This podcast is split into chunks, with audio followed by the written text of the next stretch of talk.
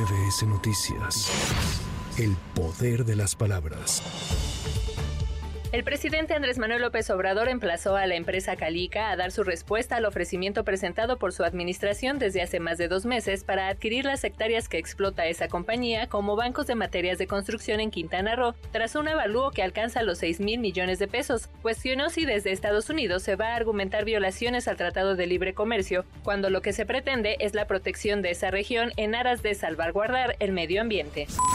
En agosto pasado, la incidencia delictiva del Fuero Federal tuvo una reducción de 22.9% en comparación con diciembre de 2018. Así lo informó la secretaria de Seguridad y Protección Ciudadana, Rosa Isela Rodríguez, en Palacio Nacional. Agregó que en homicidio doloso se tiene una disminución de 19.2%, el dato más bajo de los últimos seis años, y que seis entidades concentran el 47.4% de los homicidios dolosos del país, las cuales son Guanajuato, Estado de México, Baja California, Chihuahua, Jalisco y Michoacán. Bye.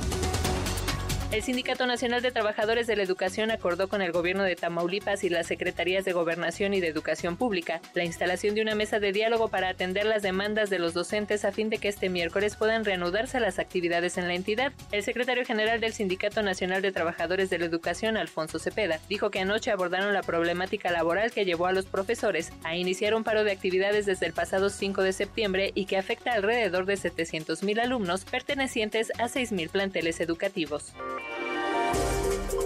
El Banco de México dio a conocer que en la semana del 15 de septiembre las reservas internacionales en el país mostraron un incremento por 258 millones de dólares. De acuerdo con el estado de cuenta del Instituto Central, el saldo al cierre de la semana ascendió a 204.178 millones con un crecimiento acumulado respecto al cierre de 2022 de 5.084 millones de dólares.